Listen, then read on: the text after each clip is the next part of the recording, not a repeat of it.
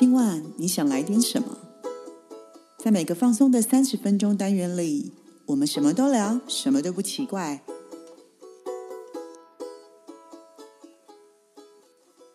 以上活动由伊登时尚生活美学提供，更多活动讯息请参考官网或粉砖。大家好，我是 Grace，欢迎大家继续收听我们的节目。今晚你想来点什么？今天的说书人呢，要和大家聊一聊的是智慧女神雅典娜。我们都知道，在希腊神话故事里面，有两位神子是由宙斯的身体里出世的，其中一位就是我们之前说过的酒神戴奥尼索斯，另一位呢就是智慧女神雅典娜。那在塔罗牌里面呢，雅典娜呢的代表人物牌就是十一号的正义女神。那雅典娜呢，她是希腊神话当中其中一位非常有名的女神。智慧女神雅典娜，她除了守护雅典之外呢，她也有一个非常重要的神职任务，也就是掌管着正义与战争。她代表为正义而战。而且雅典娜是一位非常强势的女生，对于正义这件事情，她有着非常坚持的态度。在希腊神话故事当中，其实正义女神有非常多位，大家虽然名字跟普希都不太一样，不过大致上形象跟故事都差不多。那雅典娜除了是正义女神，她作为战神，并且也是智慧女神的象征，她拥有这么多的形象集于一身。所以呢，更是塔罗牌正义这一张牌的代表。正义牌呢，所要掌握的意念，在告诉我们智慧的判断跟果决。那身为战神呢，你必须要斩奸除恶，你拥有的女性的宁静与纯洁，才能够拥有一颗正义的心。在雅典娜出生之前，她和她的母亲有着一段非常可怜的遭遇。雅典娜的母亲是一位女神，叫做莫提斯。她帮助了宙斯推翻了他的父亲努诺斯的政权。所以呢，莫提斯她也是宙斯的第一任妻子。当莫提斯怀孕的时候，宙斯从大地的母亲盖亚那里听到了可怕的预言。盖亚告诉他。你的伴侣莫提斯的第一胎会生女儿，第二胎会生儿子，而那个儿子将比你出色，就如同你推翻了你的父亲一样，你也会经历相同的遭遇。在盖亚的预言里指出，莫提斯所生下的孩子将会凌驾于父亲之上，并且推翻宙斯。可是。莫提斯此时此刻已经怀上了第一胎孩子，也就是雅典娜。这个时候，宙斯感到相当的懊悔。他心想，一旦孩子出世，将无法挽回这一切，所以他不管怎么样都不能出差错。所以，宙斯想着，在孩子出生之前，他一定要想办法解决才行。宙斯下定了决心之后，便去寻找莫提斯。宙斯对着莫提斯说：“莫提斯，我们来玩个变身的游戏吧。”莫提斯狐疑的看着宙斯说：“你在做什么啊？”莫提斯，变成小东西是不是很难呢？你要不要变变看？我对那个不怎么感兴趣。再说，我现在怀有身孕。莫提斯，我真的不懂，你可以变个小苍蝇来让我看看吗？在宙斯的怂恿下，莫提斯变成了苍蝇。可是此时的莫提斯突然觉得四周一片漆黑，因为莫提斯变成了一只苍蝇后，宙斯就立即将它吞掉。宙斯对着自己的体内喃喃自语道：“对不起，莫提斯，我也是不得已的，我不能让你生下夺走我地位的孩子。”宙斯，原来你欺骗我！莫提斯感到愤慨不已，尽管他试图大喊，可是早已挽回不了这一切。活在宙斯体内的莫提斯，腹中的胎儿依旧不断的长大。不久后，胎儿足月了，莫提斯就在宙斯的体内将孩子生下来。这个孩子就是继莫提斯之后的智慧女神雅典娜。莫迪斯将自己所有的智慧与记忆都传授给雅典娜，并且替她打造美丽的盔甲与武器。在浑然不知道自己身体里发生什么事的宙斯体内，雅典娜逐渐成为一位集美貌与智慧于一身的女神。某天，宙斯突然觉得头痛欲裂，拼命的挣扎，呐喊着。谁快来劈开我的脑袋啊！好像有东西在里面翻来覆去，我快要受不了了。众神将待在特提斯海底的赫菲斯托斯召唤到奥林帕斯来。他们认为，如果是世界上最了不起的铁匠之神赫菲斯托斯，也许会知道该怎么做。宙斯见到了赫菲斯托斯，大声的对他说。快点劈开我的脑袋瓜来！赫菲斯托斯举起了刀锋锐利的斧头，呼吸平稳的一口气劈了下去，大家全都吓得尖叫了起来。突然间，一位全副武装、头戴头盔、身穿盔甲、手持长矛与盾牌的女神，从宙斯的脑袋里蹦了出来。形象已趋成熟的雅典娜，用深邃灰色的眼眸环视四周，那绽放智慧光芒的双眼，不禁令所有人屏住气息。疼痛感消失的宙斯抬头望着雅典娜：“我是你的女儿雅典娜，从莫迪斯的腹中诞生，再从你的头中重新出世。”宙斯对坚强且充满智慧的雅典娜感到十分的满意。众神们纷纷道贺智慧女神的诞生，于是雅典娜很快就被众神接纳，成为奥林帕斯之神。雅典娜手持的盾牌是以梅杜莎的头颅作为装饰，之所以会有这样的外形，是因为英雄博尔修斯除掉了梅杜莎的缘故。神盾爱斯魁是由宙斯借给雅典娜的防御武器。雅典娜既是智慧的女神，也是战争女神。她扮演着替上战场的勇士们灌输勇气与智慧的角色。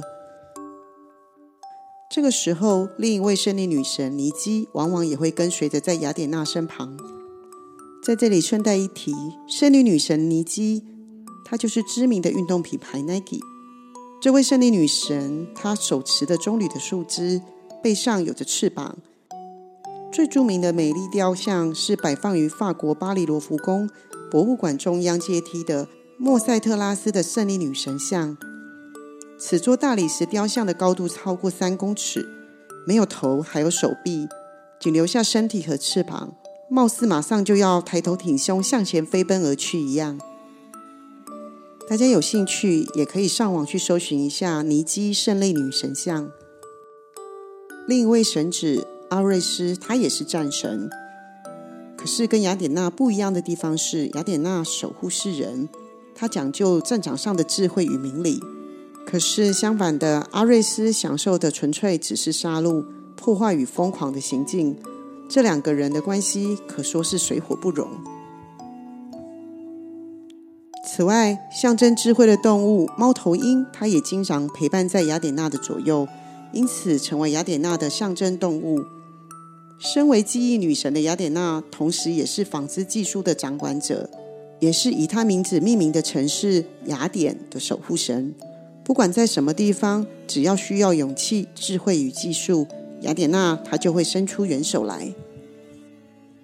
不知道大家有没有听过密涅瓦的猫头鹰？密涅瓦正是雅典娜的罗马名。那为什么是猫头鹰呢？因为猫头鹰在黑暗中能够看见，而且又具有夜行性等的特点，因此在希腊罗马被认为是智慧的象征。十九世纪的哲学大师黑格尔曾经写下“密涅瓦的猫头鹰要等到黄昏来临的时候才会起飞”这句名言，意思就是指说密涅瓦的猫头鹰象征的就是智慧或者是哲学，所以它不是用来预测未来，而是要待到时过境迁成为历史后，它的意义才会渐趋明显。那之前我们说到，有一座城市，它以雅典娜的名字命名。那这一座城市是怎么来的呢？有一天，雅典娜跟波塞顿正到处寻找自己的理想城市，他们希望找到一个适合居住、环境优美、会把自己当做守护神供奉的那种城市。于是，他们抵达希腊阿提卡地区的某座城市的时候。雅典娜与波塞顿不约而同的发出了赞叹声，他们都非常喜欢这座城市，并且想将这座位于美丽山丘下的城市占为己有。雅典娜和波塞顿丝毫没有彼此互相要让步的打算，争执不休的两位神子最后决定一较高下，赢的那一方就可以拥有这座城市。好啊，那我们就来一决胜负。看看究竟是谁对这座城市更有注意，赢的那一方就能把它当成守护神，可以吗？波塞顿，很好，这真的是个好主意。波塞顿回应着。那么，就由这里的国王凯克洛普斯担任裁判。而这座城市的人民究竟需要什么东西，令波塞顿与雅典娜陷入的沉思之中？波塞顿是管理海洋、洪水。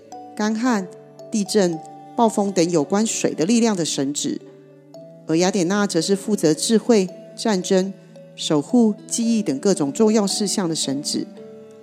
两位伟大的神子决定挑选一样自己给得起的最佳礼物。波塞顿自信满满的率先起身，他拿起了强大的三叉杖，向下凿开城市正中央的大岩石，随后岩石裂开。并涌出了盐水，这象征大海的威力。只要我成为这座城市的守护神，在大海上我必胜无疑。波塞顿自信的说着。目睹此景的雅典娜也不甘示弱，她心想：波塞顿肯定会先想到的是战争。于是，雅典娜举起了长矛，劈开被泥土覆盖的大地，随后大地竟冒出了绿芽。并且以惊人的速度开始生长着。这是橄榄树果实，可以直接食用，也可以榨出香气宜人的橄榄油，而且也是优良木材的来源。雅典娜说着。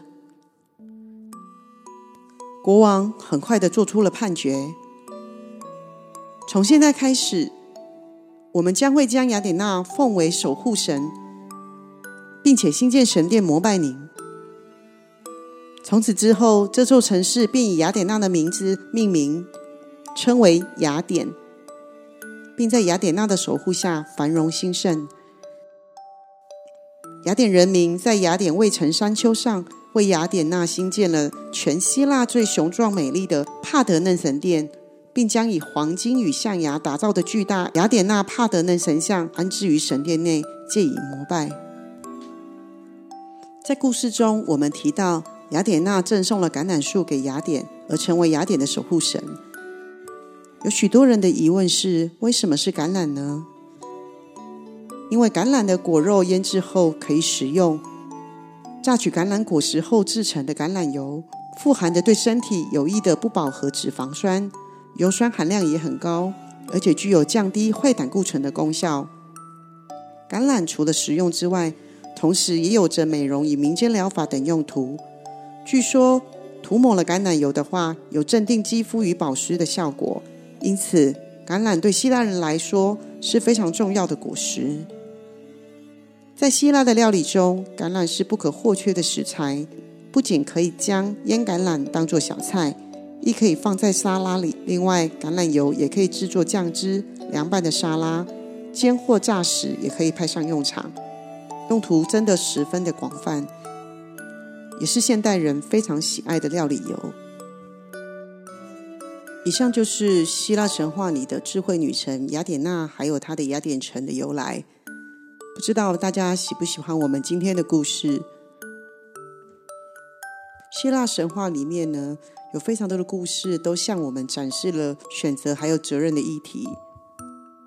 神话当中呢，不论是男英雄或者是女神，都象征了我们每个人身上拥有的特质。